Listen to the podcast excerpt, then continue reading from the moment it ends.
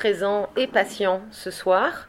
Euh, c'est pour moi une joie à nouveau de présenter ce livre que nous avions déjà présenté euh, chez Gallimard il y a quelque temps. Et surtout que depuis lors, euh, Zona et Pauline sont devenues docteurs.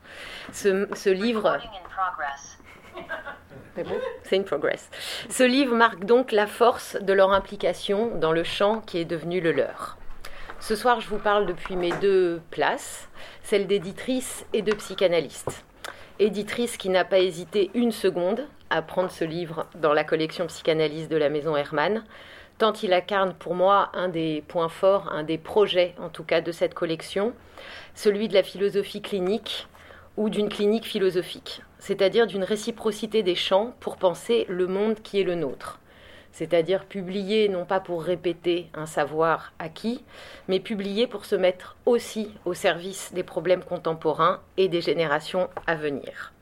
Ce livre incarne aussi la philosophie clinique parce qu'il est né entre les murs de l'hôpital, comme nous sommes ce soir. Et au sein de ces murs, enseigner, transmettre et recevoir résonnent autrement. Du coup, pour moi, on ne peut que lire avec davantage de force ce vivier de recherche qu'est ce livre, un vivier de recherche éthique présent dans tous ces textes, qui pour moi cherche aussi euh, à répondre à une question que Marc Crépon euh, pose dans le chapitre qu'il a écrit dans le livre, comment éviter la ruine éthique? Comment maintenir une praxis devant les symptômes contemporains et les pathologies sociales? Comment lier l'humanité et la santé en mettant au travail deux concepts qui sont aussi des gestes. Le soin et la compassion, que je vais définir avec les mots euh, que Laure Barias écrit dans le présent ouvrage. La compassion offre un point d'entrée décalé pour saisir l'articulation du domaine privé et du domaine public, de la philosophie morale et de la philosophie politique, de la solitude et de l'amitié, de l'action et de la pensée, de l'amour du monde et de l'amour des autres. Enfin, pour conclure mon bref propos introductif, je souhaite reprendre une phrase de Cynthia Fleury. L'expérience est ce qui nous protège de la fascination pour la certitude. Cette certitude, à mes yeux, serait le contraire de l'étonnement philosophique, d'une part, mais elle serait aussi le contraire de l'écoute clinique et des réflexions auxquelles cette clinique nous oblige quotidiennement. Un mot ne dit pas seulement une chose, mais un mot doit en même temps ouvrir et questionner. Et c'est pour ça que j'ai été, en tant que clinicienne, particulièrement sensible au chapitre euh, qui interrogeait par exemple ce mot de guérison, dans le chapitre écrit par euh, Catherine Tourette-Turgis. Aussi ce chapitre consacré à la médecine narrative et aussi un très beau chapitre sur l'inquiétante étrangeté euh, face aux malades touchés par la maladie d'Alzheimer autant de chapitres qui, j'espère, vous aussi, euh, vous traverseront par leurs questions. Je vais maintenant présenter dans l'ordre de leur intervention euh, les intervenants de ce soir. Pauline Béguet est docteur en philosophie morale et politique euh, au sein de la République des Savoirs, lettres, sciences, philosophie à l'École normale supérieure.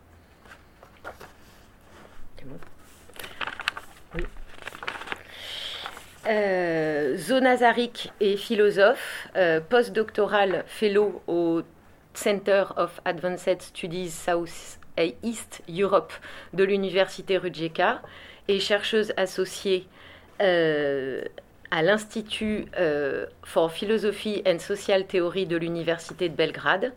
Elle détient donc désormais un doctorat en philosophie morale et politique de l'École normale supérieure de Paris, où elle est membre associée des archives Husserl. Elle a donc co-dirigé avec Pauline cet ouvrage Soins et compassion et publié de nombreux articles dans des revues scientifiques et internationales. Guillaume Leblanc est professeur de philosophie sociale et politique à l'Université de Paris 7 il travaille sur les questions de la précarité, l'exclusion, l'étranger, la normalité et la vulnérabilité. Il est l'auteur de plusieurs ouvrages. Que faire de notre vulnérabilité La philosophie comme contre-culture, Afin de l'hospitalité et très récemment Le peuple des femmes, un tour du monde féministe avec Fabienne Brugère. Cynthia Fleury est professeure titulaire de la chaire Humanité et Sciences au Conservatoire national des arts et métiers Titulaire de la chaire de philosophie du GHU Paris Psychiatrie et Neurosciences, elle travaille sur les outils de la régulation démocratique. Elle est l'auteur de plusieurs ouvrages, dont Les pathologies de la démocratie, La fin du courage, Les irremplaçables et Sigil amer, Guérir du ressentiment. Je te laisse, Pauline, la parole. merci beaucoup euh, pour cette présentation, euh, Laurence. Merci aussi à vous euh, d'être présent avec nous ce soir dans, dans cet amphithéâtre. donc, nous sommes vraiment très heureuses, comme l'a dit Laurence, de pouvoir nous réunir au cœur de l'hôpital pour présenter un ouvrage qui est né. donc, comme comme tu l'as déjà relevé, cette publication, en fait, elle recueille un ensemble d'interventions qui sont issues du séminaire Soins et Compassion qui s'appelait Soins et Compassion, le sujet, l'institution et la cité, que nous avons organisé avec Zona entre 2016 et 2018 à l'Hôtel Dieu. Et donc il était important pour nous que ces réflexions euh, reviennent à l'hôpital. Nous avons proposé à, Cynthia, Laurence et Guillaume de nous accompagner euh, ce soir. Euh, Fabienne Brugère devait être présente euh, et s'excuse vraiment sincèrement du contretemps qui l'empêche d'être avec nous ce soir. donc si on nous avons proposé à Cynthia, Laurence et Guillaume d'être là ce soir, c'est pour deux raisons principales. D'une part parce que finalement sans eux, sans vous, ce livre tel quel n'aurait pas pu voir le jour.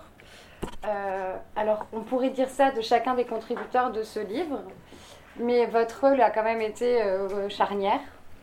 Euh, c'est en premier lieu Cynthia, la directrice de thèse à toutes les deux, qui nous invita à créer et expérimenter un séminaire doctoral sur le sujet de notre choix, au sein même de la chaire de philosophie à l'hôpital. Puis ce sont Guillaume et Fabienne qui nous conseillèrent de matérialiser ces échanges sous la forme d'une direction d'ouvrage collectif que nous osions à peine imaginer. Et enfin, c'est évidemment Laurence, notre éditrice, qui a cru en nous et en notre sujet et qui nous a permis la concrétisation de ce projet en nous accueillant dans sa maison d'édition. C'est ainsi de votre confiance et de votre soutien dont nous souhaitons d'abord témoigner aujourd'hui, car c'est peut-être bien de soins et de compassion qu'il s'agit alors et dont nous sommes justement venus parler aujourd'hui. J'en viens ainsi à la deuxième raison de votre présence ce soir, donc ensemble, comme l'a déjà souligné Laurence, Cynthia, Laurence et Guillaume sont des témoins des différents mondes que nous avons souhaité réunir dans cet ouvrage. Le monde du praticien et du clinicien d'abord, celui du soin médical, du soin psychologique et psychanalytique que peut représenter Laurence en tant que psychologue clinicienne euh, des ados et des enfants. Euh, elle témoigne d'ailleurs dans, dans, son livre La chute de l'intime de l'accroissement des demandes de soins pendant le confinement et elle cherche du coup à comprendre les causes intimes et sociales euh, de, ces demandes de soins. Euh, le monde d'une philosophe et clinicienne que représente ici Cynthia, qui s'appuie sur des expériences cliniques et psychanalytiques pour analyser notre vie en société, en diagnostiquer les symptômes, ressentimistes notamment, et en proposer un soin. Je ferai notamment référence à Sigil Lamère. Et enfin, celui d'une philosophie clinicienne, c'est-à-dire d'une philosophie politique et sociale de terrain, qui s'inscrit dans ce que nous vivons pour tenter d'en comprendre le sens. Dès lors, Guillaume Leblanc s'intéresse donc aux vies précaires, qui, ne sont pas de pauvres vies, euh, dans l'insurrection des vies minuscules, mais aussi aux expériences des camps de migrants dans la fin de l'hospitalité avec Fabienne Brugère. Et ils s'entretiennent tous deux dans leur dernier ouvrage avec euh, des activistes féministes le peuple des femmes déjà cité. Donc il s'agit pour nous de réunir plusieurs regards qui s'ancrent dans le médical, qui s'ancrent dans la clinique, dans différentes formes de vulnérabilité, pour nous ouvrir à la question sociale et au champ politique. Et c'est vraiment cet entremêlement de la philosophie et de la clinique qui était essentiel à ce séminaire. C'est ces allers-retours entre philosophie, médecine, expérience intime, expérience politique qui, pour nous, n'a rien d'anodin et qui permet justement de comprendre les dimensions subjectives, institutionnelles et politiques du soin et de la compassion.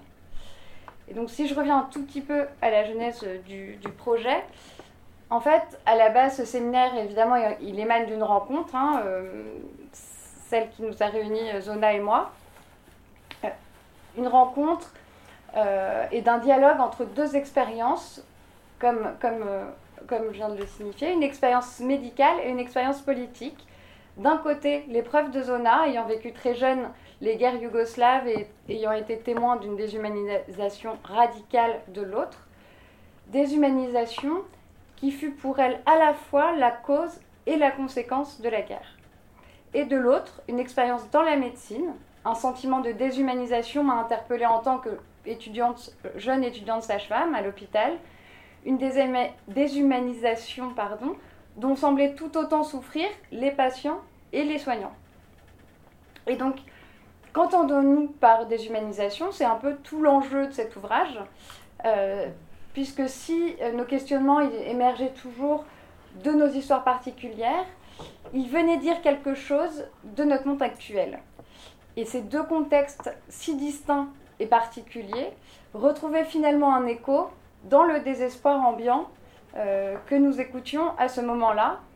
Euh, et l'idée étant de, saisir euh, ces sentiments que nous avons tous été amenés à éprouver, ce manque d'humanité dans le monde, donc dans la rue, dans les institutions publiques, dans notre vie privée, dans la sphère politique. Et avec ce séminaire, nous avons essayé de mener une enquête pendant deux ans pour comprendre ces plaintes, ces plaintes de manque d'humanité, et, euh, et, comprendre ce qu'on entendait à chaque fois quand on nous disait, euh, quand on critique nos attitudes euh, envers les migrants, quand on critique nos comportements dans les transports, quand on critique nos, pratiques hospitalières ou nos politiques étatiques, qu'est-ce que l'on souhaite, finalement pointer? Et, toute l'idée comme ça de cette critique du manque d'humanité, nous a ramené au départ à un paradoxe assez évident qui est de dire finalement les individus sont parfois convaincus que l'homme ou l'humanité est égoïste par nature et en même temps ce sont généralement les comportements individualistes et égoïstes qui sont qualifiés d'inhumains. Donc d'un côté l'homme serait égoïste par nature et de l'autre quand on manque d'humanité finalement ça se traduit par des comportements égoïstes. Et donc du coup, tout l'enjeu était de se demander, finalement, est-ce que quand nous critiquons euh, ce manque d'humanité, quand nous ne croyons pas nous-mêmes en notre humanité, est-ce qu'on ne participe pas euh, à poursuivre en fait euh, ce, ce, cercle? Et est-ce que si parfois ce sentiment d'inhumanité peut nous aider à aller vers l'autre, très souvent, il, renforce aussi les replis sur soi. Et donc pour nous, c'était vraiment important de se mettre à l'écoute de ces plaintes pour comprendre finalement quelle vision de l'humain venait donner à entendre ces plaintes.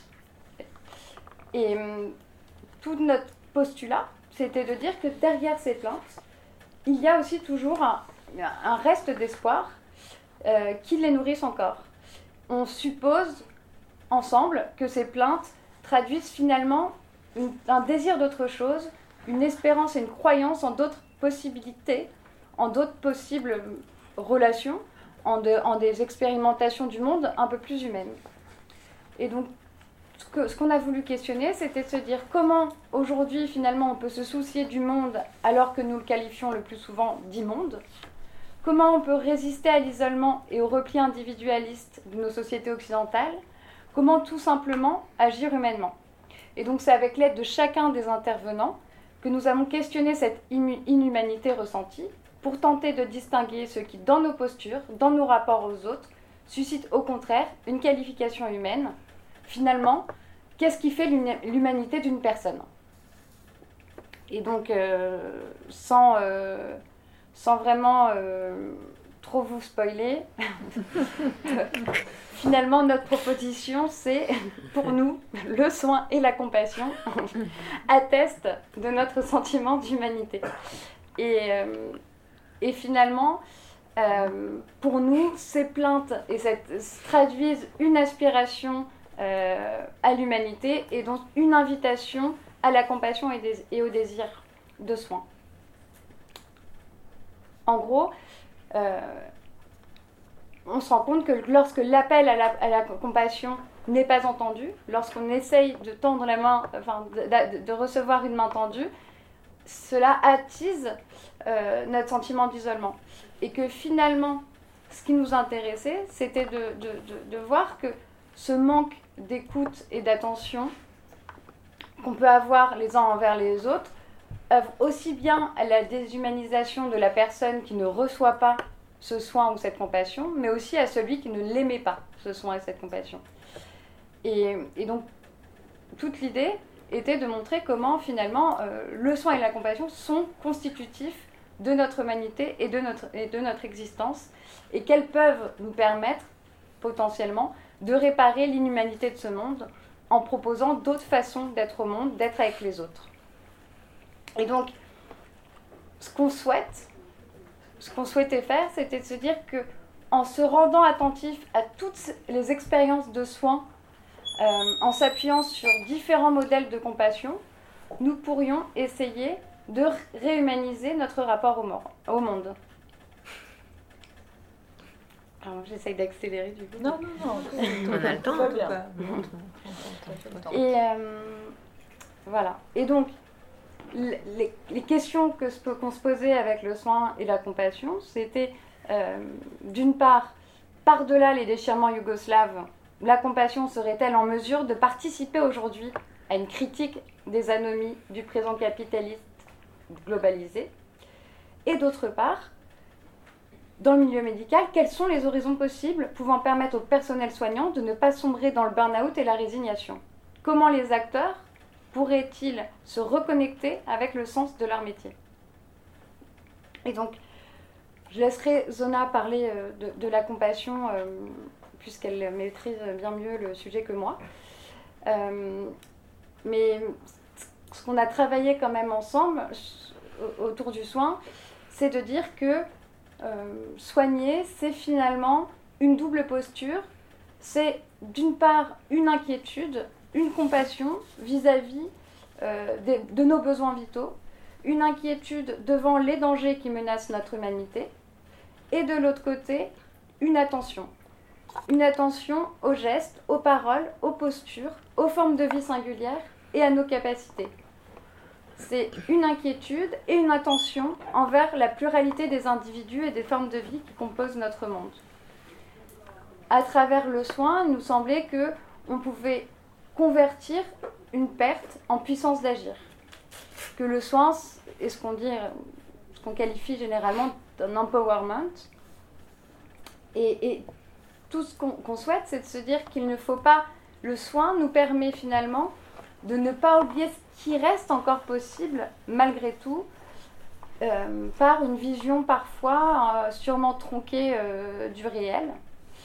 Et que le soin nous permet de résister euh, aux rapports euh, de domination et aux injonctions à la, rentabilité, alors même qu'il est aujourd'hui en fragilité.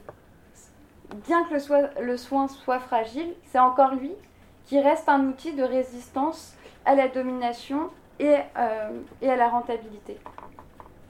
Et évidemment, ces dernières années ont rendu criante euh, la nécessité d'élaborer un nouveau paradigme en philosophie politique qui puisse prendre appui sur justement ces pratiques soignantes et nos expériences compassionnelles.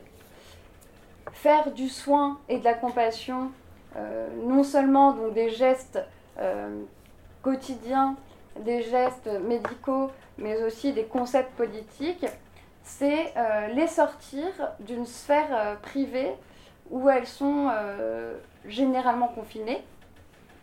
Euh, bien sûr, la sphère privée peut souvent manquer de compassion et de soins comme en témoignent les violences intimes, mais il ne faut pas pour autant réduire le soin ni à la sphère maternelle ni à la sphère médicale et ne pas réduire la compassion ni à l'intime ni au religieux.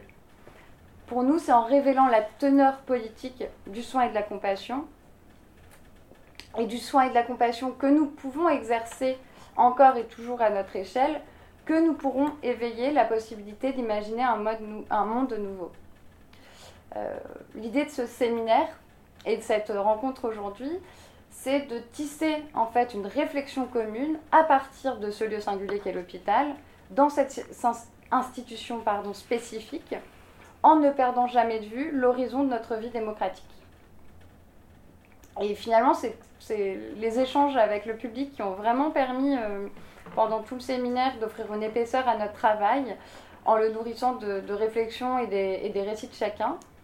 Et, notre exigence On a essayé de tenir au maximum et de se dire on se tient au plus près de nos expériences de soins et de compassion, on tente de les décrire, de les comprendre, pour après euh, envisager leur portée morale et politique.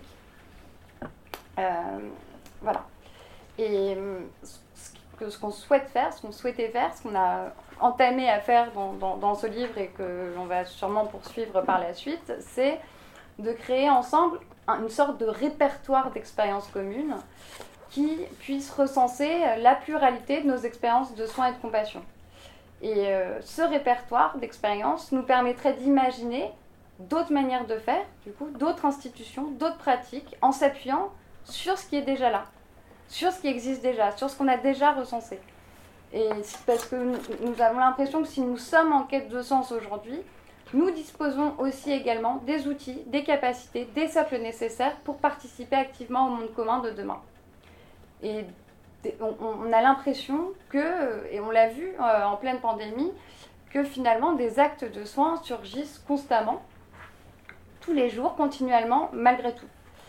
Et même malgré le fait qu'elles soient parfois dénigrées, parfois invisibilisées, ce sont ces pratiques soignantes qui nous permettent de tenir et de croire à d'autres possibles et de permettre leur reproduction par mimétisme, par, notre exemplarité, etc. Et donc nous nous inscrivons avec Ricoeur dans l'idée que finalement aucun système institutionnel ne se prolonge sans être soutenu par une volonté de vivre ensemble, qui est en acte chaque jour, même si on l'oublie. Nous ne voulons pas dire du coup que la politique se joue seulement à l'échelle individuelle, mais que la société civile regorge de gestes, de pratiques et d'organisations et d'entreprises qui pratiquent déjà de nouvelles euh, utopies. Euh, évidemment, euh, la politique étatique se devrait de permettre de donner les outils socio-éducatifs et économiques permettant à l'ensemble des individus de vivre des vies dignes d'être vécues et de s'intéresser au monde dans lequel ils sont, tout en donnant sens à leur existence individuelle. Mais pour l'instant, de notre côté, on suggère qu'une autre culture politique fondée sur le soin, qui s'oppose au discours guerrier et à la domination, nous permet euh, et pourrait permettre à d'autres de nous réconcilier avec la, vie politique. Euh, voilà. Et pour nous, le soin et la compassion sont des trésors à entretenir qui peuvent nous redonner le goût de la politique en changeant notre manière de, l'appréhender. Donc il s'agit de, raconter euh, des expériences individuelles et collectives dont nous sommes parfois les acteurs et parfois les témoins. Et, euh, il nous semble que tant qu'il y aura des témoins de ces actes de compassion et de, soins, euh, ce qui nous semble aujourd'hui disparaître finalement restera toujours latent.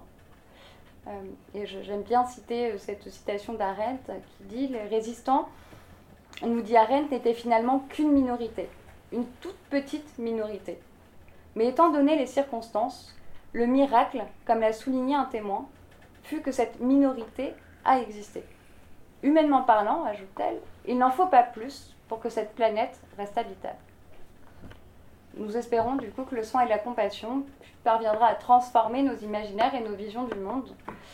Euh, et euh, on a l'impression que le soin et, la compassion, en effet, euh, sont des risques parce qu'il s'agit de sortir de sa subjectivité pour s'ouvrir à l'intersubjectivité. Et, et c'est une philosophie de l'intersubjectivité et de l'interrelation qu'on aime à penser ensemble.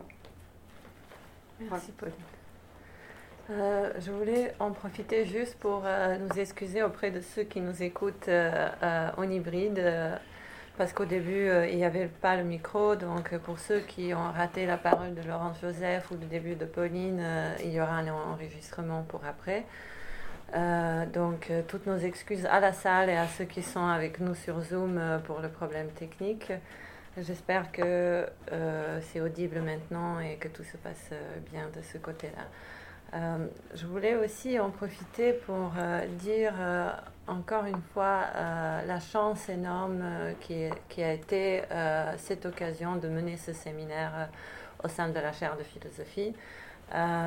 Pauline a évoqué un peu notre parcours, comment on s'est rencontrés au département de philosophie à l'école normale supérieure. Et Euh, j'ose même pas imaginer ce que seraient devenues nos deux thèses sans l'expérience de ce séminaire, à quel point une thèse pourrait être un travail assez solitaire, sinon un peu autiste, sans, euh, sans la compagnie, euh, bah, notre public fidèle qui nous suivait pendant des années. Et ce soir également, on a le même envie de partager avec vous, de laisser un, un bon moment, euh, de discuter avec vous après quelques brèves remarques qu'on vous a préparées ce soir. on a aussi l'occasion d'acheter le livre ce soir pour ceux qui, qui le souhaitent. moi, je dirais juste quelques mots en lien avec ce que Pauline vient de dire euh, euh, par rapport à ces, euh, ces mondes qui s'unissent dans ce travail qui était le nôtre, cette direction d'ouvrage. et ce qui est, si j'ose dire, la plus grande importance pour nous, c'est une philosophie qui fait, non seulement une philosophie qui pense, une enquête. je, peux dire que notre séminaire était d'une manière une enquête. Euh, et qu'il a été tout ce sauf euh, ce qu'on a imaginé dès le début. les retours qu'on a eus du public, des invités, euh, certains de nos invités sont là avec nous ce soir, certains ont contribué à cette direction d'ouvrage. très très souvent, on sortait des séances émues. sinon en larmes, je me souviens de la séance avec Catherine Toret-Turgis, qui a eu aussi la Légion d'honneur pour l'Université des patients. Euh, je mentionne notamment cet exemple parce qu'il y a ce renversement de la relation. Euh, on peut penser à Foucault euh, qui parlait des déteneurs d'une vérité, d'un langage comme les juges, les médecins, à laquelle on n'osait pas se confronter. Aujourd'hui, bien au contraire, ces mêmes médecins vont venir écouter les patients, apprendre de leur expérience. Euh, comme a été notre cas. Euh, et encore une fois, euh, toute la richesse de nos thèses et de cette direction d'ouvrage vient de cette expérience inattendue. Je pense que pour nous tous, si je dis ça, vous serez tous d'accord avec moi, que ce soit Fabienne et Guillaume dans leur dernier livre qui est là sur la table également, Le Tribut des femmes, euh, que ce soit La chute de l'intime que vient de publier Laurence Joseph ou Le soin est un humanisme que je vais citer tout à l'heure, on a pensé à la même citation de Cynthia. Moi, je voulais citer le début. Euh, dire deux fois.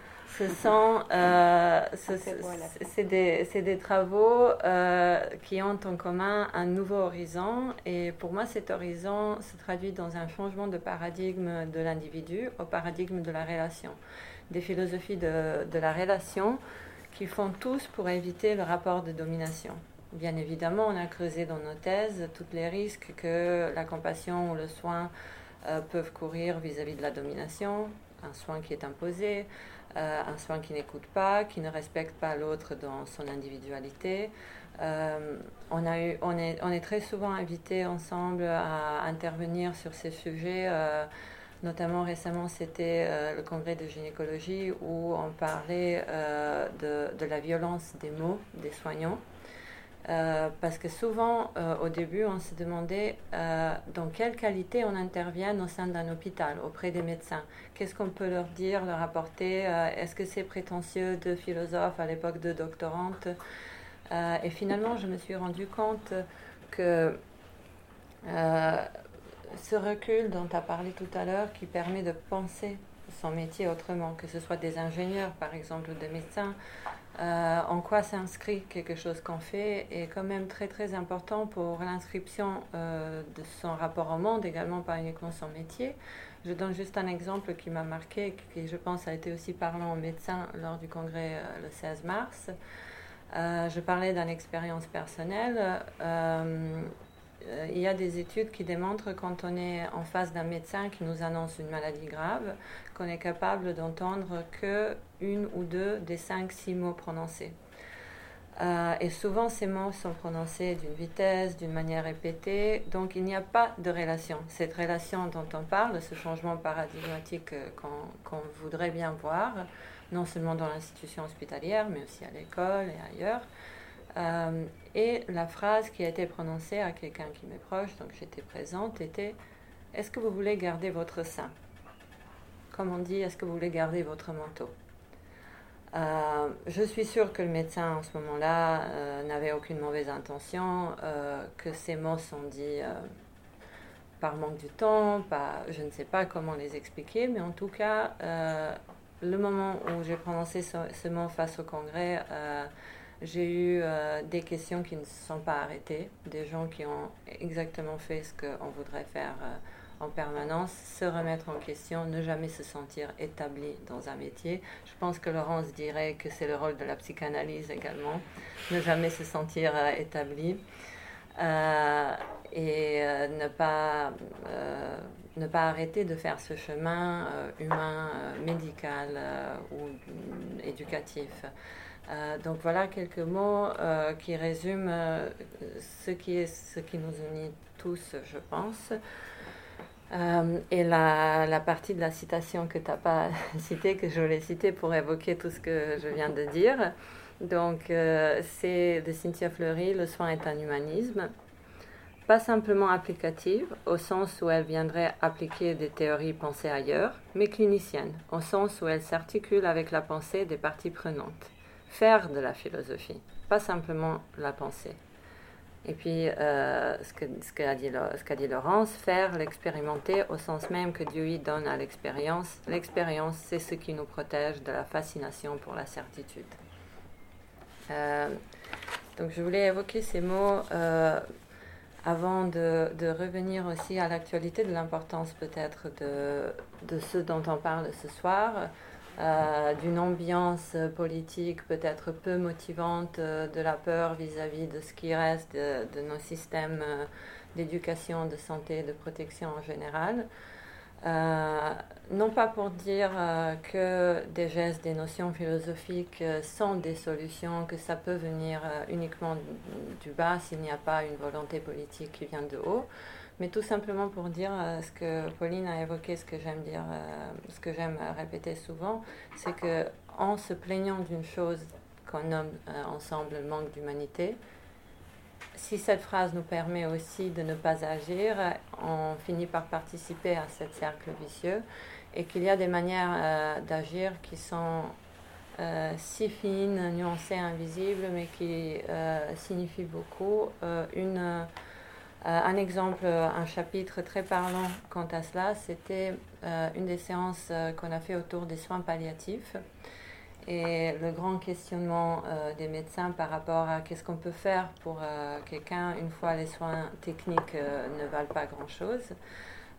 et la réponse de présence de silence parfois, de toucher la main de quelqu'un, des choses qui paraissent aussi banales de les dire comme ça maintenant, mais qui par vitesse, par euh, cette idée qu'on n'a pas le temps, etc., l'atmosphère anxiogène, médiatique et autres, euh, permet d'intérioriser, permet de, de, nous laisser faire confisquer la réalité au lieu de la prendre et de la vivre euh, autrement.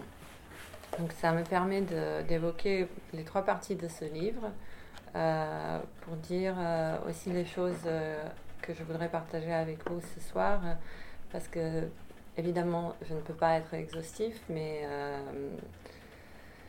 mais peut-être des choses qui me tiennent le plus au cœur quand je re-regarde ce livre à nouveau. Donc la première partie, elle est elle est constituée de trois sous-parties écrites par Frédéric Gros, Paul Audi et Laure Barias qui ont fait un tour de la compassion. La compassion et c'est dehors. Bien évidemment, la critique qu'a évoquée Pauline, que souvent elle pourrait être euh, liée uniquement à un contexte religieux, parce que c'est quand même le mot le plus utilisé par tous euh, les livres sacrés, ou à la sphère intime. Mais aussi, il y a le très très beau article de Laure Barias que je vous invite à lire, qui euh, essaye de nous expliquer que peut-être la compassion serait comme en politique, comme l'amour dans la sphère intime, et euh, quel, est, quel est son rôle? Est-ce qu'elle est, ce qui fait qu'on tient ensemble? Ou encore, est-ce que vers la fin du livre, ce qu'explique Marc Répond, est-ce qu'elle nous permet d'envisager des appartenances qui ne sont pas socialement construites? Donc, euh, pas, des, euh, pas des appartenances raciales, de genre, de nation, mais la seule appartenance qu'on partage tous, qu'on ne peut pas éviter euh, la, mortalité, la vulnérabilité. Donc tendre vers un cosmopolitisme moral, c'est sur, quoi euh, finit ce livre. Puis la deuxième partie lie la compassion et le soin. Je n'ai pas besoin de dire grand-chose là-dessus parce que c'est exactement ce que tu viens de faire. Euh, et ce que euh, Laurence disait par rapport au texte d'Agatha Zielinski face à l'inquiétante étrangeté, euh, par, par, exemple par rapport aux euh, maladies neurodégénératives ou autisme, par rapport à ceux qui ne savent pas exprimer leur empathie de la même manière. Et puis il y a eu la séance de médecine narrative euh, où j'ai appris quelque chose que j'aime citer aussi parce que ça démontre toute l'importance et le risque aussi euh, de, compassion, euh, de la compassion et du soin. En fait, lors de cette séance, on, on, a partagé avec nous des statistiques qui démontrent que les étudiants en médecine perdent leur empathie au fur et à mesure des études. Donc, euh, il choisit un métier, une vocation, euh, avec une empathie, donc pas seulement un choix calculé et raisonné, et puis elles se perdent en contact avec l'institution. On pourrait, je suis sûre, euh, faire des analyses similaires par rapport à l'école dès le plus jeune âge, mais j'évoque cet exemple pour dire que l'importance est là, parce que évidemment elle est présente non seulement chez l'humain, mais chez l'animal également. Mais si elle n'est pas valorisée, euh, si euh, elle n'est pas soutenue institutionnellement, elle peut se dissiper, elle peut être, son, son importance peut être très facilement niée. Et puis la dernière partie de ce livre euh, parle du care et d'hospitalité. Euh, l'éthique du care et la, euh, et la compassion comme compétence, c'est l'intitulé de sous-chapitre écrit par Sandra Logier, une des philosophes françaises les plus connues euh, des éthiques du care, qui nous vient de, Canada. Et c'est ces éthiques qui essayent justement de changer nos manières de penser le politique. je donne un exemple très très simple qui, qui est très parlant des éthiques du care. Euh, en fait, les éthiques du cœur, que ce soit les autrices canadiennes, Carol Gilligan, John Toronto, Sandra Legier, euh, sont d'accord que nous avons créé un centre et une périphérie de nos valeurs. Un centre pourrait être par exemple un homme blanc d'une quarantaine, cinquante ans qui est euh, un manager, un banquier, et on valorise son, autonomie, son indépendance. indépendance. Sauf que c'est un idéal qui n'existe pas et qui fait mal. Parce que pour qu'il existe en tant que tel, il y a toute une périphérie autour de lui qui soutient ces personnes âgées, malades, ses enfants, l'entretien de la vie quotidienne, etc.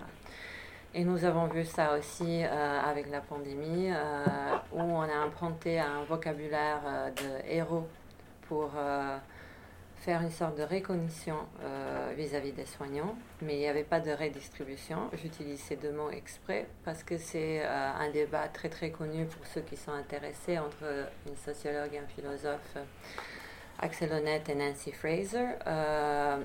comment on perçoit la justice, que la justice a un côté redistributif et aussi un côté de reconnaissance qu'il ne suffit pas de reconnaître quelqu'un en tant que héros s'il n'y a pas une vraie redistribution euh, qui va suivre, tout comme euh, la redistribution ne, suffit pas s'il n'y a, a, pas de reconnaissance. Euh, là, c'est un autre sujet, je ne vais pas faire une, une très très grande digression, mais c'est tout à fait en lien avec les éthiques du CARE que je viens de mentionner.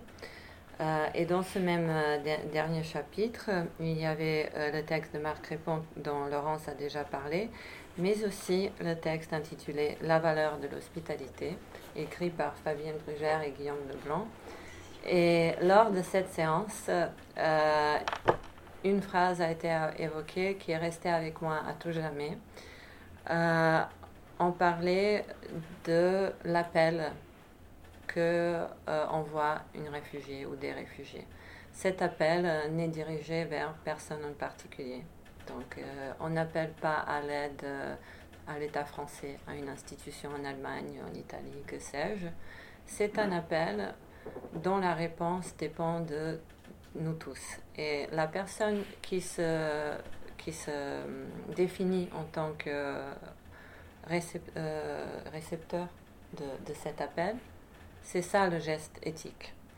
euh, je suis sûre, Guillaume, que tu rediras cette phrase mhm. mieux que moi, mais euh, c'était une des très belles expériences de livre La fin de l'hospitalité qui venait de sortir en 2017 quand on faisait ce séminaire, euh, qui est aussi un travail de terrain, parce que Fabienne et Guillaume étaient à ce moment-là à Calais.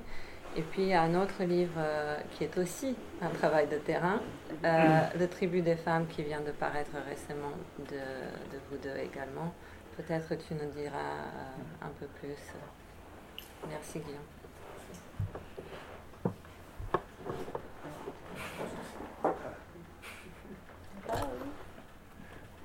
Merci. Hein. Je pense que c'est à mon de, parler, visiblement. Merci beaucoup de, m'accueillir à cette table. Je suis très très content de, de pouvoir être là, même si c'est au terme d'une très longue journée. Euh, complètement éreintante.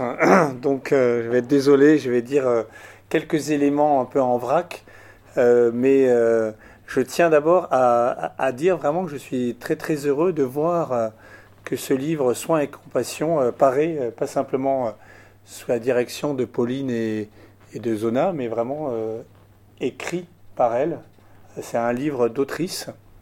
Et pour moi, c'est très important que ce travail euh, justement de, devenu de deux, deux, voix en philosophie euh, fasse son apparition dans cet ouvrage, à la fois en introduction euh, et en conclusion, dans une espèce de mise en, circularité de l'ouvrage qui accueille du coup nos, propres voix, celle de, de Cynthia qui a un, rôle à part, mais qui est là également, et nos, autres voix celle de Sandra, de Marc, de Fabienne, de moi et, d'autres, et qui fait que du coup nos voix sont accueillies avec hospitalité dans ce livre, euh, ce qui euh, constitue pour moi euh, une sorte de, moment important, pas simplement de passage de, relais, etc., mais aussi une réappropriation sous d'autres formes de certaines questions qu'on avait pu travailler d'une certaine manière et qui là sont retravaillées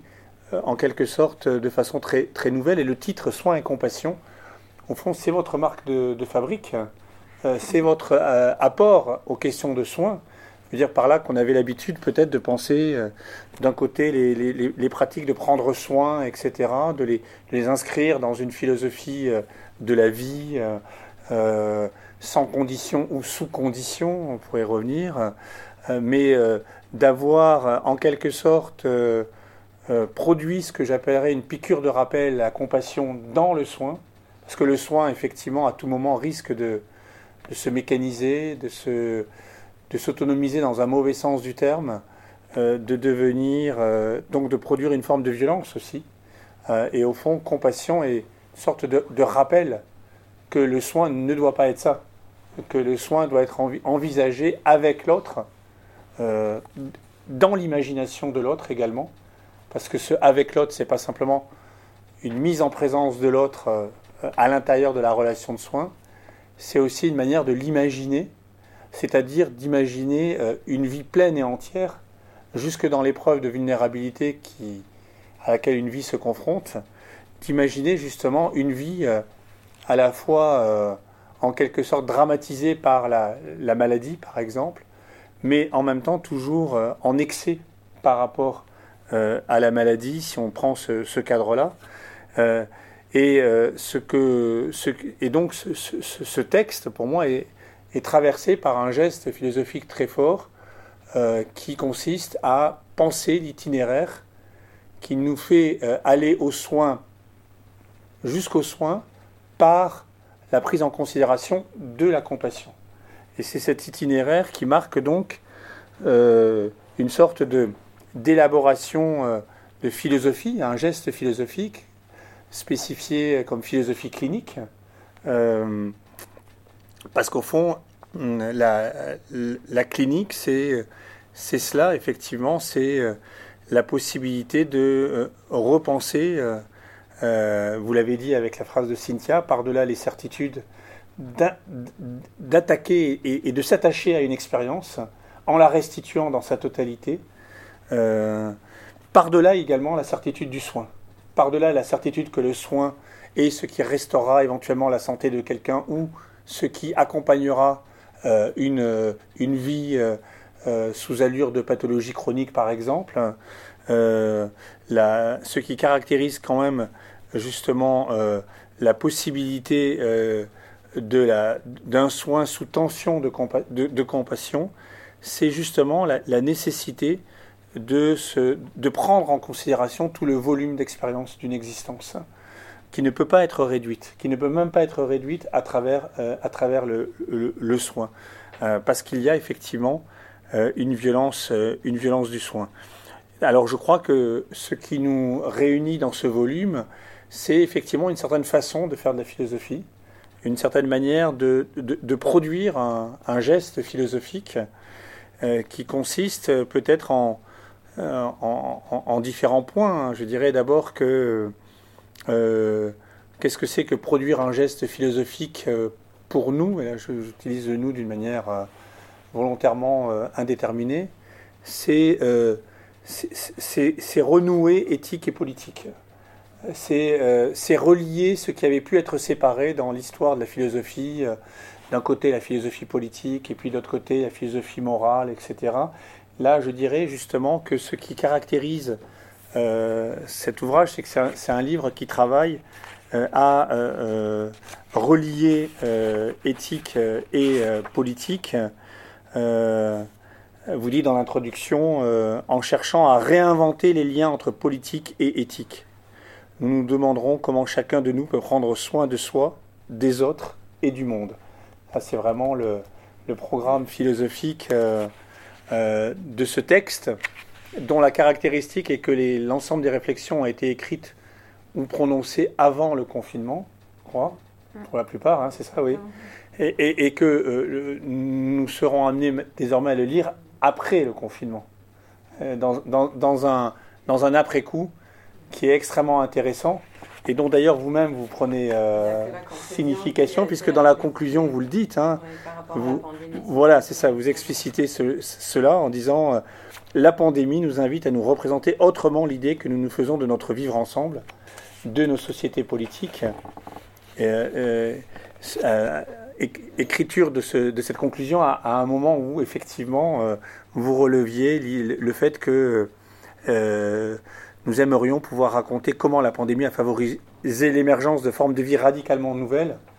Alors là, on est dans le post-post-confinement et on a malheureusement, c'est toujours pareil, le retour du réel euh, euh, fait qu'il faudra aussi analyser la façon dont, malheureusement, euh, ces formes de vie radicalement nouvelles ont été progressivement phagocytées, détruites, effacées, ce qui ne veut pas dire qu'elles disparaissent de notre utopie politique, mais ça veut dire qu'elles elle, constituent une sorte de, de,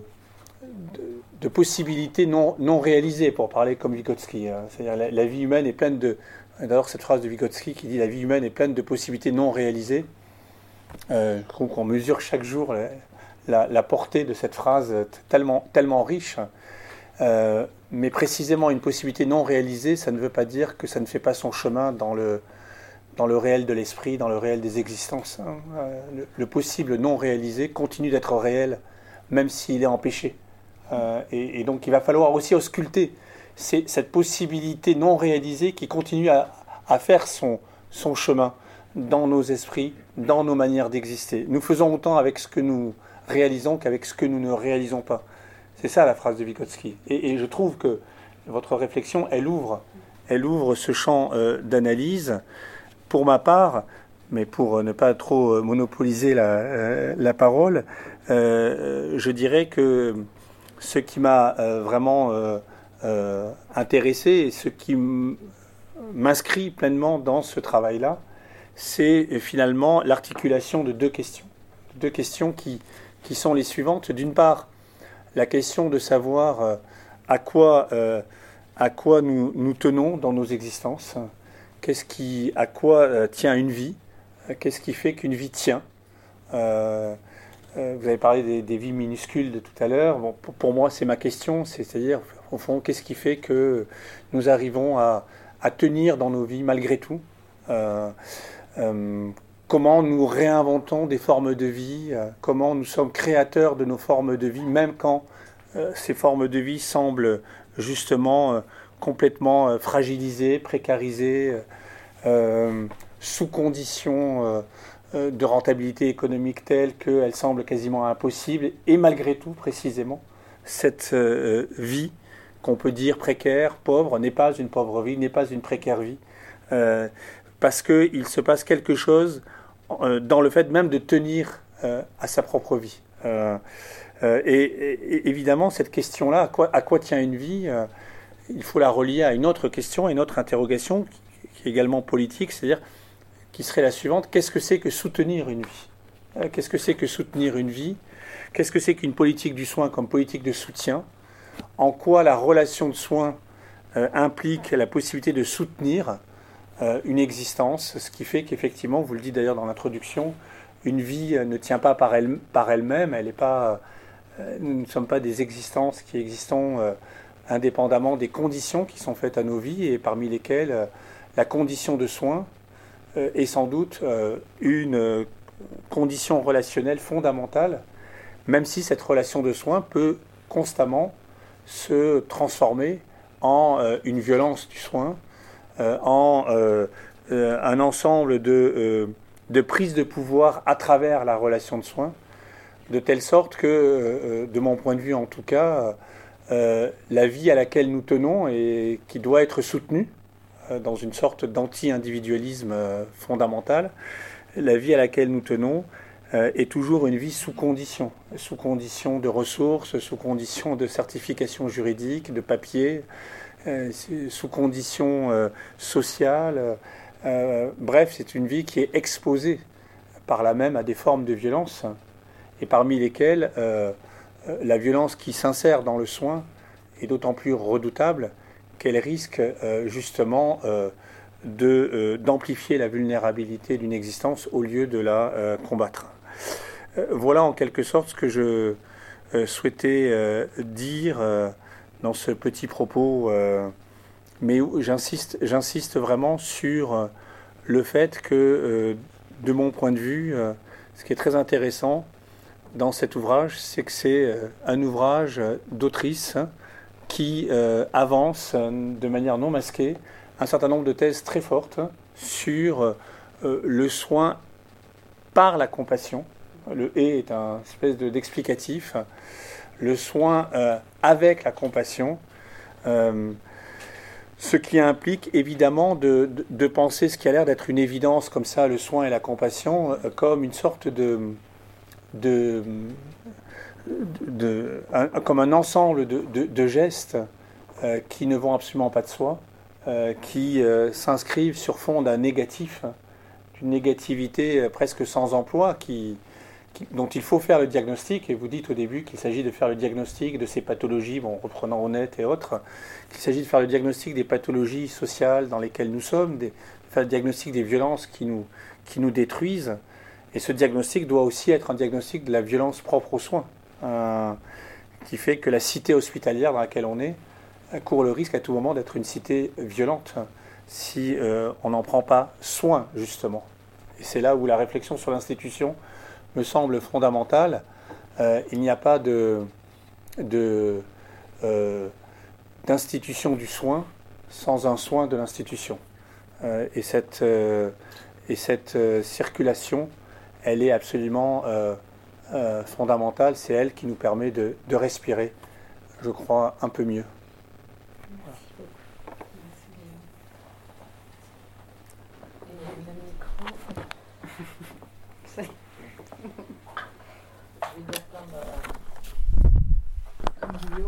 À moi maintenant. voilà. Ouh, c'est joli le plan en plus, comme ça. Heureusement que qu'il y aura quand même autre chose que ce, que ce truc. Alors, je vais faire euh, trois remarques. Trois remarques par rapport à, ce qui a été euh, dit déjà, après revenir sur euh, le pourquoi du comment de cette histoire en revenant quand même du séminaire de, des doctorants, puisque c'est comme ça qu'il s'appelait à l'époque, et puis dire un petit mot rapide, très trop rapide sur les deux thèses qui ont été soutenues parce qu'elles mm, sont directement liées. Et puis un dernier point sur euh, soin et compassion et comment ça se joue à la chair encore aujourd'hui. Donc trois remarques d'abord. Voilà, c'était de, bien, malgré tout, c'est dit dans le texte régulièrement, le, soin comme praxis de résistance. Je pense que c'est quand même un point important parce que ça rebascule le soin vraiment du côté du politique. Euh, et ce qui a été dit tout à l'heure, un point important également euh, par Pauline, c'est très bien dit dans sa thèse, j'y reviendrai, mais on refonde notre lien aux institutions politiques par cette extensivité du soin qu'on essaye de penser. Et qu'est-ce que ça veut dire? Donc c'est pas simplement le soin à l'intérieur de l'hôpital, c'est ça que j'essaye de, Voilà, c'est euh, le soin à l'intérieur d'un commissariat de police, c'est le soin euh, au tribunal, c'est le soin, euh, etc. C'est ça en fait, c'est-à-dire qu'on a un enjeu de refonte de confiance dans les institutions politiques par l'exercice continu, rénové, refondé, réinventé entre d'un soin. Qu'est-ce que c'est que ce soin? Hein, Donc ça, je, pense que c'est euh, malgré tout euh, l'enjeu. Le deuxième euh, point, quand Zona a dit tout à l'heure, voilà, on sait aujourd'hui, on a des, des, sondages, entre guillemets, qui montrent que plus les, élèves progressent dans leur cursus d'études médicales et plus ils perdent accès à leur empathie. Euh, que donc, et ça, c'est très intéressant parce que euh, c'est quelque chose d'ailleurs qui est la vérité. C'est très. C'est même, euh, puisque quand on voit les, les premiers temps d'accès à l'empathie chez des enfants, et puis au fil des années, comment justement nous avons des sociétés qui disqualifient dès l'enfance, et encore plus dans certains métiers, qui disqualifient l'intelligence empathique alors même que c'est une connaissance, c'est ça qui est vraiment l'enjeu ici, hein, euh, au sens épistémologique, c'est-à-dire que ce n'est pas du côté du sentiment, tout ce qu'on leur raconte ici, c'est de montrer comment euh, le, regard clinique, quand il est juste, il est nécessairement compassionnel, parce que sinon il passe à côté littéralement du juste diagnostic. Donc c'est une connaissance fine, granulaire, euh, des vies minuscules, etc. C'est pas de la sentimentalité.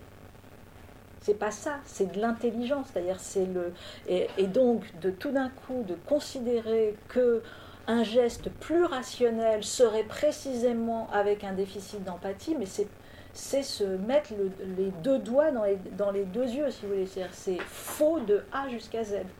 Donc, on a, donc c'est ça qui est terrible, c'est-à-dire que euh, on, réduit le rationnel à, on réduit la raison au rationnel catégoriel, alors même que on sait bien que euh, toute raison est nécessairement, euh, comme dirait Paul Audi, une esthétique, une éthique, une épistémologie, et donc non seulement c'est pauvre moralement, mais c'est bête intellectuellement. Donc, c'est vraiment un, ratage total. C'est ça qu'il faut essayer de, faire saisir.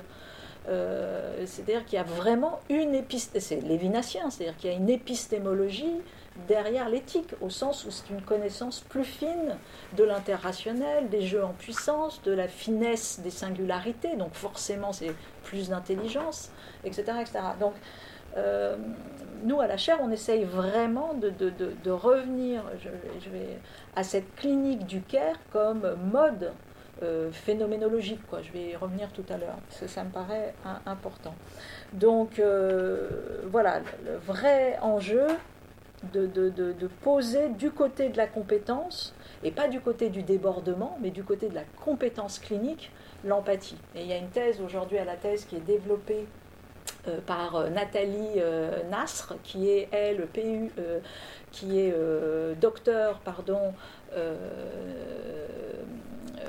à, comment, à Toulouse, qui est neurologue et qui fait sa thèse à la chaire sur précisément comment aujourd'hui l'éthique doit devenir, doit être intégrée dans les processus cognitifs de la décision médicale. Donc, comment vraiment, s'il n'y a pas ça, il y a un danger sur la justesse de la décision médicale.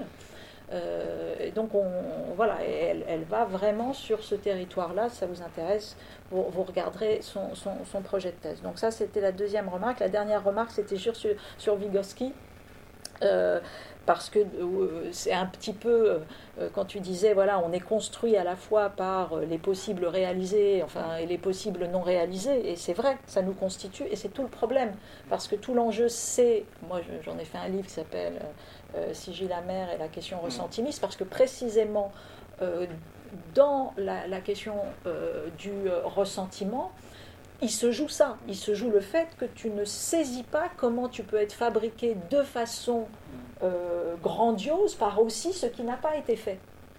Le ressentiment, c'est euh, considérer que précisément tu n'es pas, tu n'es que disqualifié par ce qui n'a pas été fait.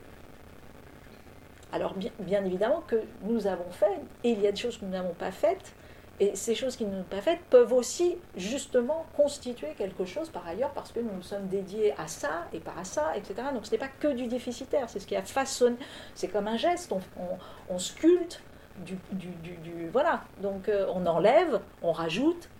Donc il n'y a pas à, stigmatiser le non réalisé. Euh, euh, et, vraiment dans la cure analytique, je pense, en tout cas moi j'essaie de, c'est ce qui s'appelle la sublimation, c'est-à-dire qu'on emmène les, les, les, analysants vers le fait d'aller, d'aller de comprendre comment ce qui n'a pas été fait peut être sublimé, de fait. C'est même un enjeu essentiel, parce que de toute façon, on ne peut pas tout faire. C'est débile. Donc, de toute façon, on est tout le temps. Il y a toujours des. vous voyez ce que je veux dire donc, on se rend la vie infernale avec ces, histoires. Alors, bien sûr, il y a la question de la, frustration, le désir non réalisé, etc. J'entends bien, donc je ne veux pas réduire hein, ce que je vous raconte là. Mais malgré tout, je pense qu'il y, a vraiment un enjeu euh, clé sur, ce point. Donc ça, c'était les trois premières remarques. L'autre remarque, c'était, euh, alors là aussi, on a, à la chaire, on n'a rien inventé du tout, hein, mais malgré tout, il y a peu d'institutions qui l'ont fait à ce point-là. C'est-à-dire, a, euh, quand, quand j'ai effectivement demandé à, Pauline et, et Zona de faire un séminaire des doctorants, c'était vraiment un séminaire des doctorants. C'est-à-dire que l'enjeu, c'était euh, qu'elles prennent leur sujet, euh, voilà, et qu'elles viennent produire un séminaire et qui viendrait faire un matériau et qui, voilà, euh, bien évidemment, permettrait l'élaboration de leur thèse, mais permettrait le champ d'une discipline, que sais-je, et elles, ont pris ça de manière absolument grandiose, parce que c'est pas simple aussi. De, euh, on les a accompagnés dans le sens d'une autorisation, j'espère, mais malgré tout, c'est elles qui se sont euh, euh, confrontées et qui ont constitué cela. C'était une très très belle, vraiment aventure, et, c'est vrai que je trouve que nos, doctorants ne se saisissent pas assez de cet outil où on vient consolider son matériau de thèse euh, alors on peut le faire de différentes façons, moins euh, comme ça, mais c'était quand même euh, très très... donc ça c'était un premier point. Et dire un mot juste, mais c'est vraiment trop trop rapide, mais après tout, vous les trouverez peut-être dans les, bibliothèques parce que vous savez que les thèses sont visibles et on, peut les, on peut les lire. Donc, deux soutenances qui ont été faites donc en décembre, donc c'est tout tout jeune. Euh, j'ai plus les titres et c'est pas grave, mais on va dire que le travail, le travail de Pauline, c'est le Caire à l'aune d'Arendt, hein, et donc euh, donc on a euh, vraiment une et puis une relecture aussi de la pandémie à partir de ça, et puis la, question de la place du, de, de, la compassion dans la politique pour, euh, pour Zona, mais euh, plus spécifiquement, euh, j'ai repris quelques notes de, la soutenance. Je trouvais très juste que, par exemple, au début de sa thèse, Pauline, justement, repart après le désenchantement du monde weberien, elle repart du désenchantement d'un lieu du monde et quel est ce lieu du monde? C'est moi qui interprète, mais quand même, c'est l'hôpital. Euh, donc, comment on a une défiguration de certains lieux qui sont des lieux du monde. Et donc, l'hôpital comme lieu du monde, comme visage du monde, et comment un désenchantement qui se joue là n'est pas un désenchantement neutre, mais il est générique, bien évidemment, il est bien plus euh, déterminant. Alors ça pourrait être dans l'école aussi, bien sûr, mais elle est entrée par ce biais-là. Euh, bien sûr, elle a fait tout un travail sur la conversion morale et épistémologique du médecin pour mieux transformer euh, le, savoir médical. Elle a travaillé sur comment soigner, c'est instituer un monde, comment il peut nous permettre justement d'instituer un nous, de, on l'a dit tout à l'heure, de refonder nos liens au, aux institutions euh, politiques.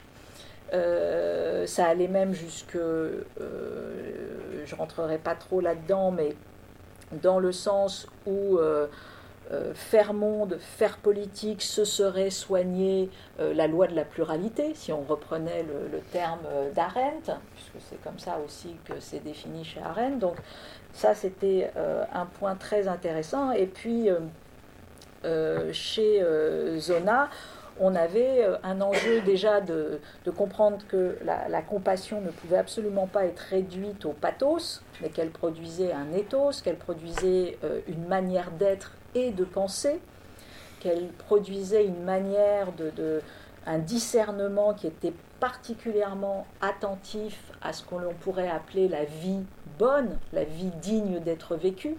Donc c'est ça qu'on, euh, qu'on active, entre guillemets, euh, que la notion de, compassion avait subi comme ça une double éviction euh, dans la philosophie avec la dévalorisation des sentiments, des passions, des émotions, la, dévalorisation du corps. Je veux dire, la, philosophie, l'histoire de la philosophie est, structurée autour hein, d'une éviction euh, d'une exfiltration comme ça de cette notion de, compassion.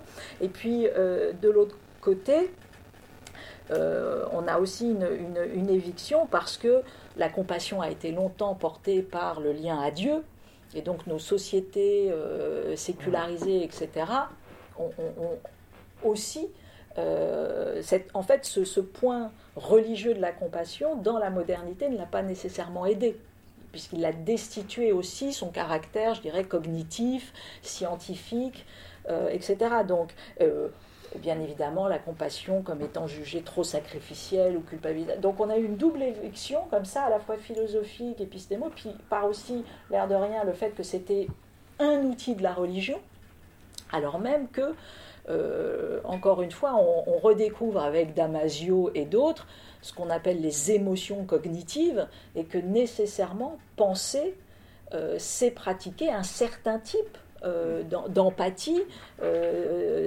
d'activation cérébrale, etc., etc. Et donc c'est terrible quand même de, le, ballon va revenir entre guillemets par les neurosciences. C'est ça l'histoire mais il va être chippé aussi. Donc, euh, alors même que, bon, donc ça c'est, euh, voilà. Et puis, un des points essentiels pour moi qui était dans, dans la thèse de, Zona, c'était ce lien entre compassion et phénoménologie.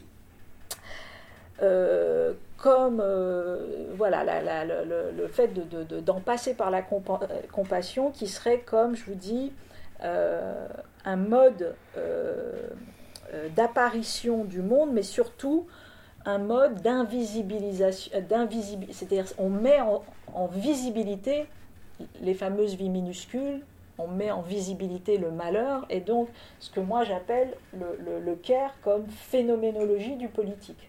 C'est-à-dire, en gros, pourquoi le care c'est intéressant? Parce que ça nous permet de rendre visible ce que le politique veut rendre invisible et, donc dans ce sens-là, c'est particulièrement précieux pour transformer les politiques publiques. C'est, ça, fonctionne comme les, vraiment, euh, je le disais tout à l'heure aux mines, mais ça fonctionne euh, comme les, vous savez, euh, la police scientifique qui arrive sur un lieu du crime et puis tout est euh, le, tout est nickel et tout, puis hop, elle va jeter des lumières, je sais pas quoi, bleu, verte, etc. Puis on va voir les traces de sang qui surgissent, quoi. Bah, c'est pareil, c'est ce niveau du révélateur où tout d'un coup on dit ah ah, il y a eu massacre quand même ici.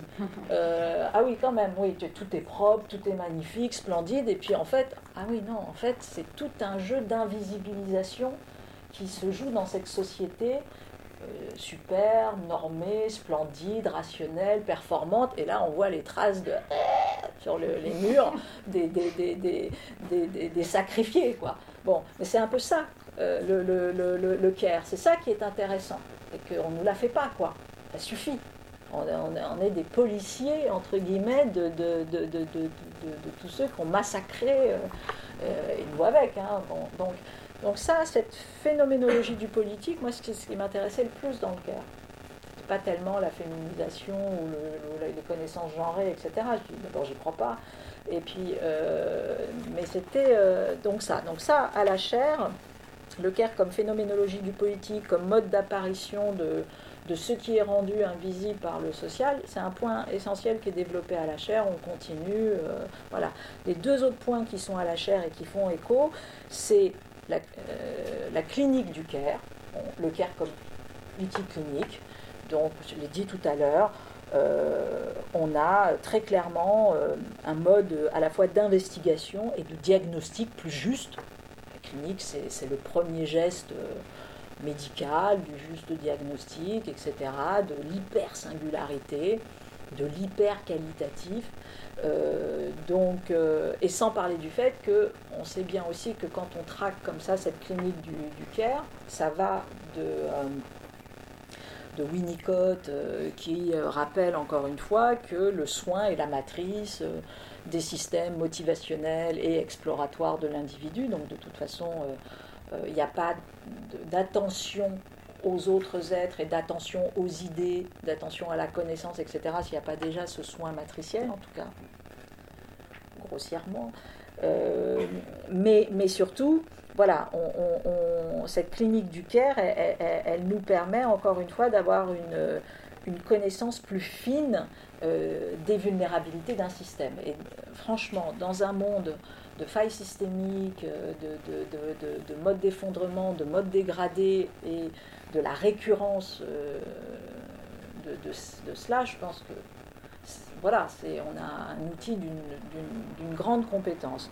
Donc ça, c'est clinique du CARE, le CARE comme phénoménologie du politique. Et puis le troisième point qu'on, développe beaucoup à la chaire, c'est euh, on a une, entre guillemets une de nos méthodos, etc., ce qu'on a appelé le proof of care, donc euh, la preuve de soin, et qui est là tout simplement, en gros, des, expérimentations un peu particulières qui, prennent, qui reprennent les codes du proof of concept, donc euh, pensés par les systèmes industriels, NASA, etc., qui sont des systèmes de validation, de tests, etc.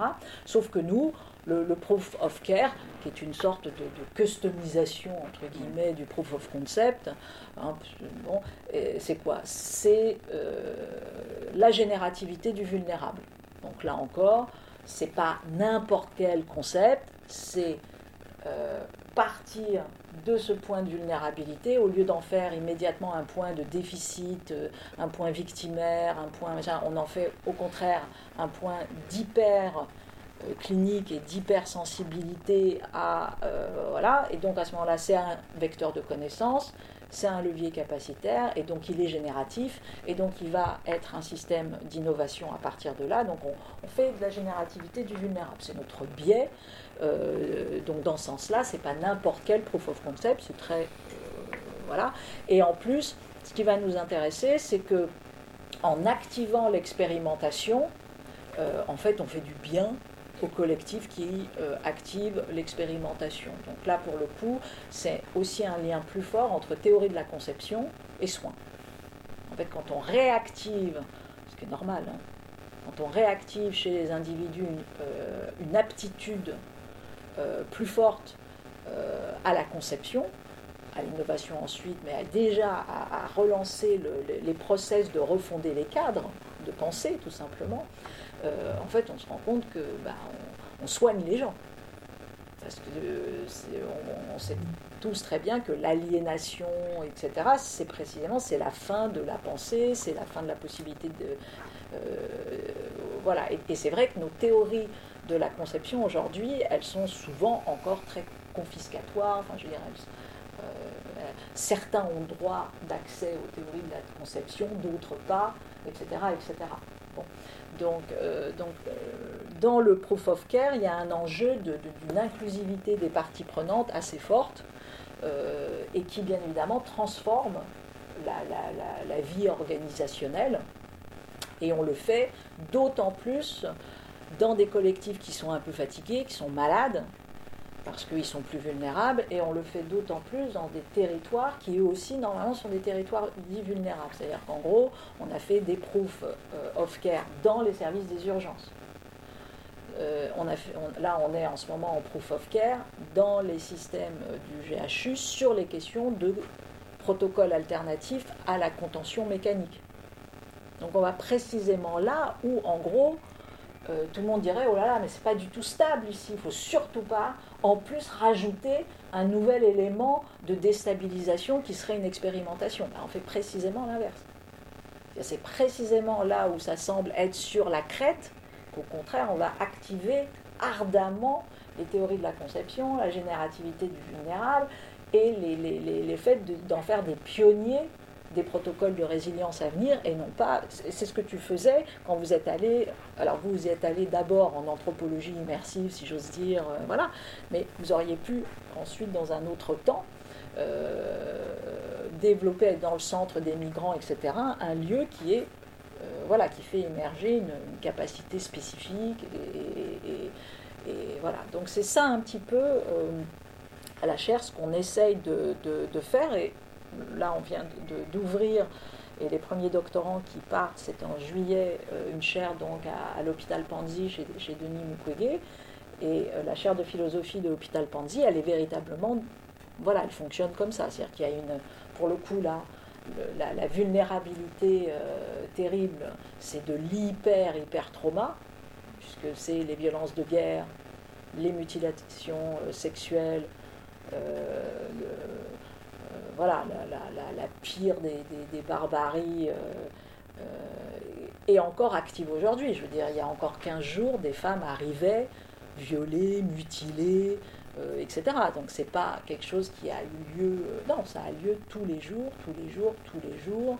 destruction d'un village précisément, vous le savez, par le fait d'aller violer les femmes qui sont obligées de quitter les villages, qui sont déçues, etc. etc. Bon bref. Et donc ça, c'est ce point-là de départ, et en gros de, dire, euh, non, là, il va falloir que précisément, c'est comme la chaire de, de Tourette Turgis qu'elle vient d'inaugurer sur compétences et vulnérabilité, voilà, il va, il va falloir euh, résolument en faire des pionniers de, à la fois de résilience, mais pas simplement, bien sûr, pour le territoire congolais, mais pour le territoire africain, et pour le territoire euh, mondial. Parce que euh, la, seule manière, je pense, de, voilà, en tout cas, de, grandement euh, lutter contre ces, choses terribles. Et c'est vrai qu'une des, premiers points qui paraissait clé et qui n'a jamais été fait pour l'instant dans ces protocoles de résilience, c'est d'aller chercher les villageois qui excommunient. Ils n'ont jamais été intégrés dans les protocoles de résilience. Jamais. Parce qu'ils sont en totale coupure. un des enjeux, en tout cas du doctorant, ce sera de voir comment, bah, justement, comment casser ça. Je ne sais pas du tout comment, mais, donc d'ouvrir le protocole de résilience un peu plus loin que la simple frontière de l'hôpital Panzi. Et de voir comment, avec euh, le, village, le territoire un peu plus loin, on, met euh, voilà, bon. Et donc on va travailler sur l'evidence-based aussi de, ces protocoles de résilience et de, l'art-thérapie. Donc voilà ce qu'on fabrique euh, en, lien bien évidemment avec tout ce qui est dit ici. Et, voilà, je voulais redire euh, mon,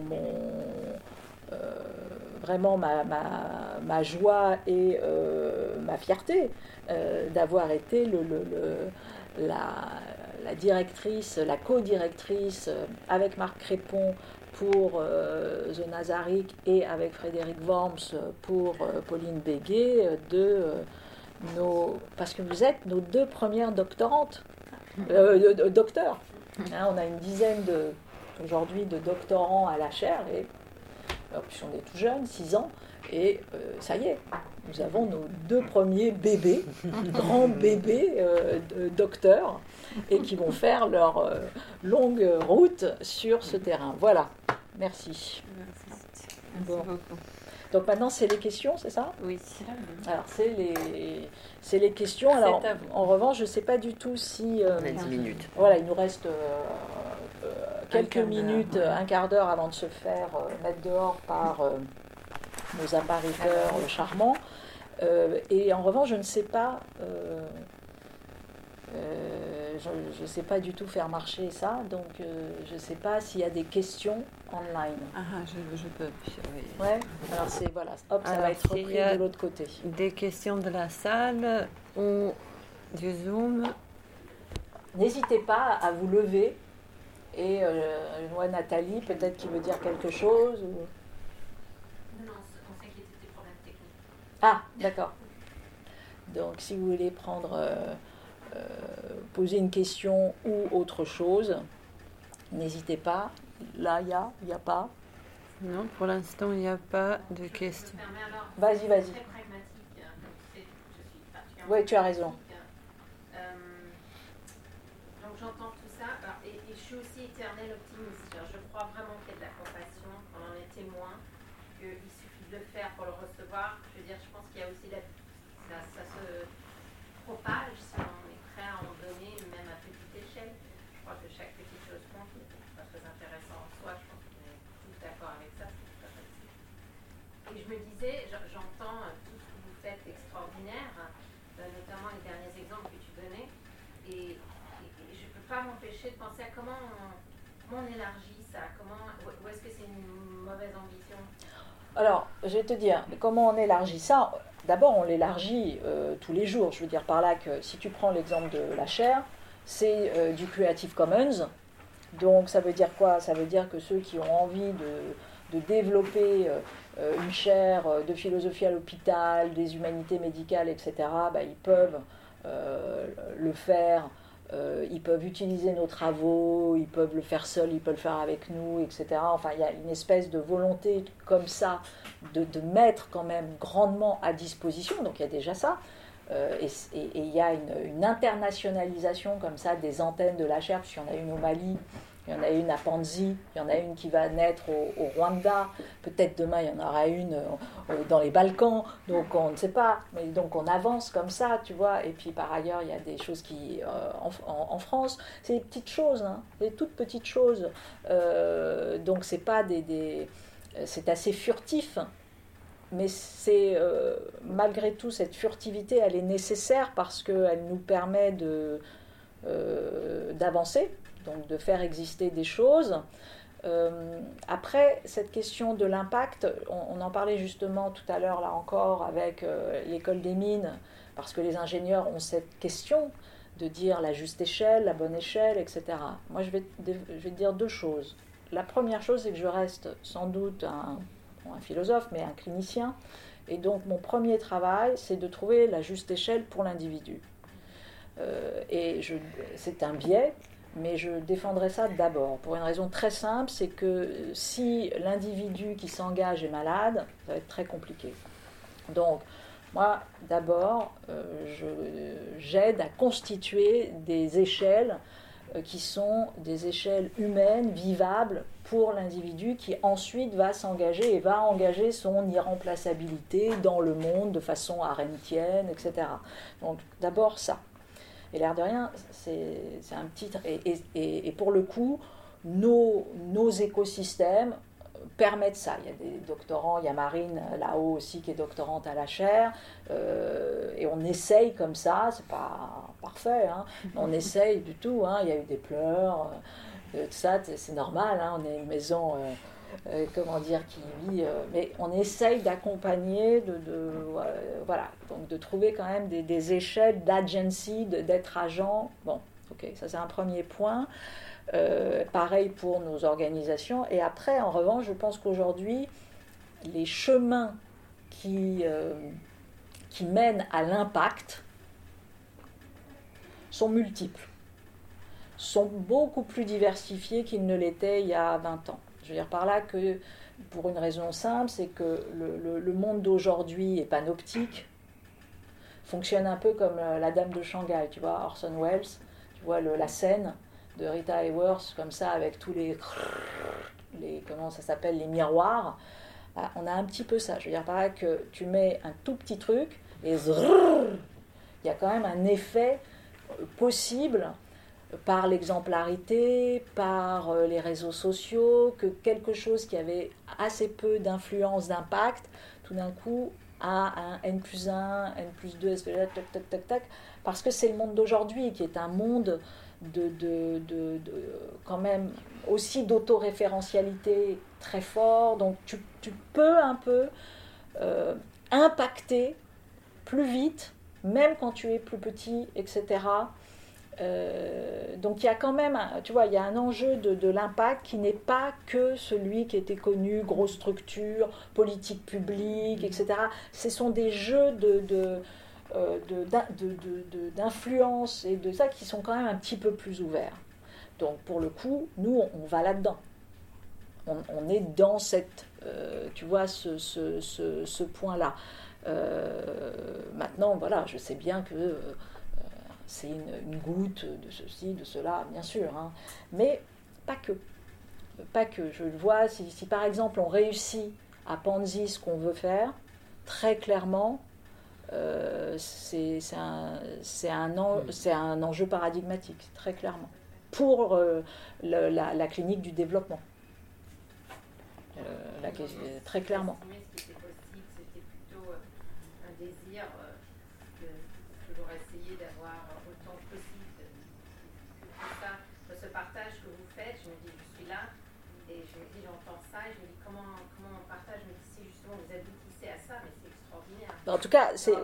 Voilà. Un apprentissage qui, qui, est tellement beau. J'espère qu'il a entendu avec, tu penses, ce monde où il y a tellement de bruit. Considère, et aussi en même temps, ce monde noir, je me demande, parce que je pense aux jeunes, ce qu'on entend des élèves à l'école, c'est qu'en fait, en souffrance, comme vous le savez, en, clinique, vous savez, la souffrance grandissante. En fait, ils disent, je ne veux pas toute cette responsabilité pour moi. Et ce qu'on leur dit, c'est maintenant, il faut s'occuper, et on parlait de compassion et de l'individu, c'est qu'il faut s'occuper de soi, de s'occuper des autres. Vous, vous n'avez pas toute cette responsabilité, c'est de s'occuper de vous-même. Comme tu parlais de l'individu, c'est bah, primordial s'occuper bah, de pas égoïstement, oui, oui. mais avec ce soin pour soi. Bah, disons qu'il y, y, a un point de santé. Euh, au départ et qui va être d'autant plus, euh, je pense, important que euh, malgré tout, là, on a redécouvert tous un peu la, question de la santé mentale, avec une sursollicitation de la santé mentale, parce que ce sont les contextes d'incertitude, de mode dégradé, euh, de grand retour de l'utilitarisme public qui est très violent pour euh, les individus que nous sommes. On ne considère pas que c'est de l'éthique, bien évidemment c'est de l'éthique, mais c'est de l'éthique du grand nombre.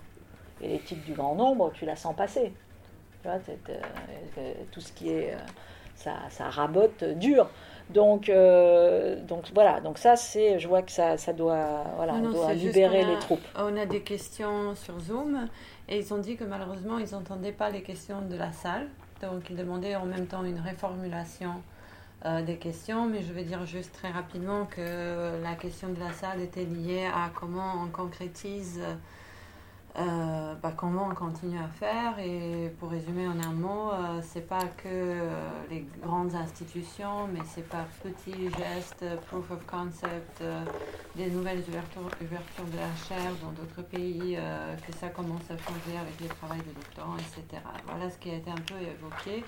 Je suis désolée qu'il n'y ait pas de micro dans la salle, mais il y a des questions sur Zoom. Donc la première question est comment prenez-vous en compte la parole des soignés, malades, handicapés?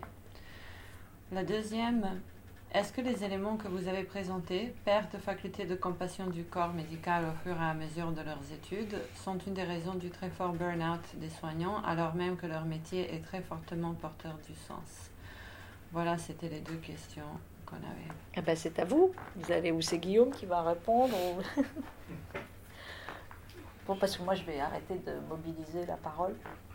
Comment on prend en compte la parole des soignants, des soignés malades handicapés C'est la première question. Je ne suis pas sûre de très bien entendre cette question. Bah, Peut-être c'était le, lien avec. Vous pouvez aussi, euh, je vois Roland euh, Farnel a une question aussi. Vous pouvez aussi désactiver, euh, activer le son pour poser la question si vous voulez. C'est audacieux. donc, Peut-être juste rapidement euh, pour essayer de, lier les deux questions qui ont été envoyées par chat euh, à l'écrit. Euh, bah, nous avons évoqué ça lors des séances du séminaire et ces séances sont enregistrées sur le site de la chaire de philosophie si cela vous intéresse un peu plus.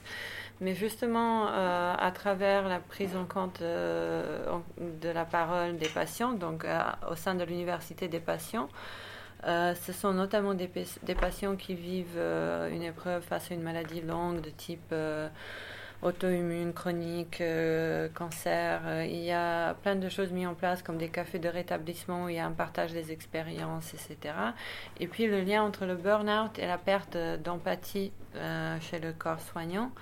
Oui, je pense qu'on pourrait dire qu'il y a un lien qu'on a évoqué quand on parlait je ne sais plus quel département c'était, euh, quand on évoquait l'exemple d'un, je vais dire, j'ai envie de dire que c'était en cardiologie, où le chef de département était euh, quelqu'un qui se montrait particulièrement, qui n'avait pas de difficulté à partager sa vulnérabilité avec ceux qui travaillaient dans le département avec eux. Et donc juste cette libération de la parole et non pas la perception de son métier comme je mets la blouse blanche et je m'efface en tant que personne. Euh, permettait que ceux avec qui euh, il travaillait ont eu moins de mal euh, à libérer cette parole. Puis il y a toutes les explications de neurosciences qui veulent dire que l'empathie non exprimée, l'empathie éponge, fait mal, déclenche les parties du, du, cerveau, le cortisol, le fuir et la compassion, même si elle est exprimée par un simple geste de toucher la main de quelqu'un, euh, active une autre partie du cerveau, celle liée aux comportements prosociaux. Et du coup, si j'ose dire, si j'ose avancer, cette hypothèse faite par les neurosciences permettra d'éviter ce burn-out. Euh, Roland Farnel, je vois. On est obligé de, de s'interrompre. Ah, pardon. Donc, euh, vous pouvez écrire votre question sous la vidéo si vous voulez. On, la patience on répondra après.